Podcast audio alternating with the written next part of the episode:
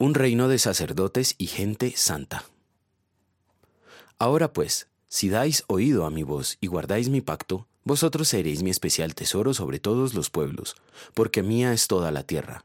Vosotros me seréis un reino de sacerdotes y gente santa. Estas son las palabras que dirás a los hijos de Israel.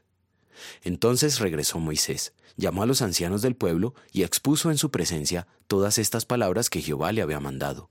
Todo el pueblo respondió a una diciendo, Haremos todo lo que Jehová ha dicho. Moisés refirió a Jehová las palabras del pueblo. Éxodo capítulo 19 versículos 5 a 8. Los hijos de Israel llegaron al pie del monte Sinaí al tercer mes de haber salido la tierra de Egipto. Allí Dios reveló a Moisés que él quería que todos ellos sean su pueblo especial, un reino de sacerdotes y gente santa.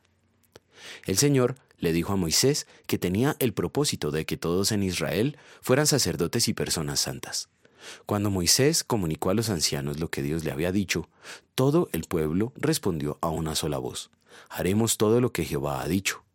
Sin embargo, el pueblo no pudo cumplir esa promesa.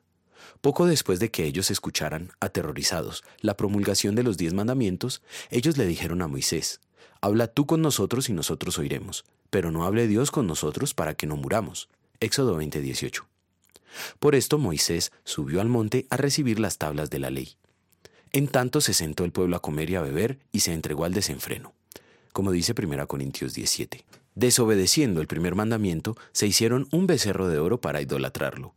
Así rompieron el pacto con Dios y ya no pudieron ser el reino de sacerdotes que Dios quería que ellos fueran. Cuando vino Jesucristo hizo un nuevo pacto con Israel. No todos en Israel quisieron entrar en el nuevo pacto.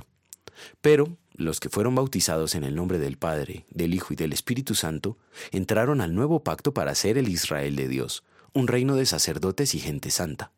El nuevo pacto solo es posible gracias a los méritos de Jesucristo, su obediencia perfecta en lugar de nosotros pecadores y su muerte en la cruz por nuestros pecados. En gratitud vamos a querer proclamar quién es Cristo y lo que hizo por nosotros. Primera de Pedro 2.9. Oremos. Señor, me hiciste parte de tu pueblo elegido, sin merecerlo. Gracias por tu Hijo Jesucristo, quien lo hizo posible. Auxíliame para que permanezca fiel. Amén.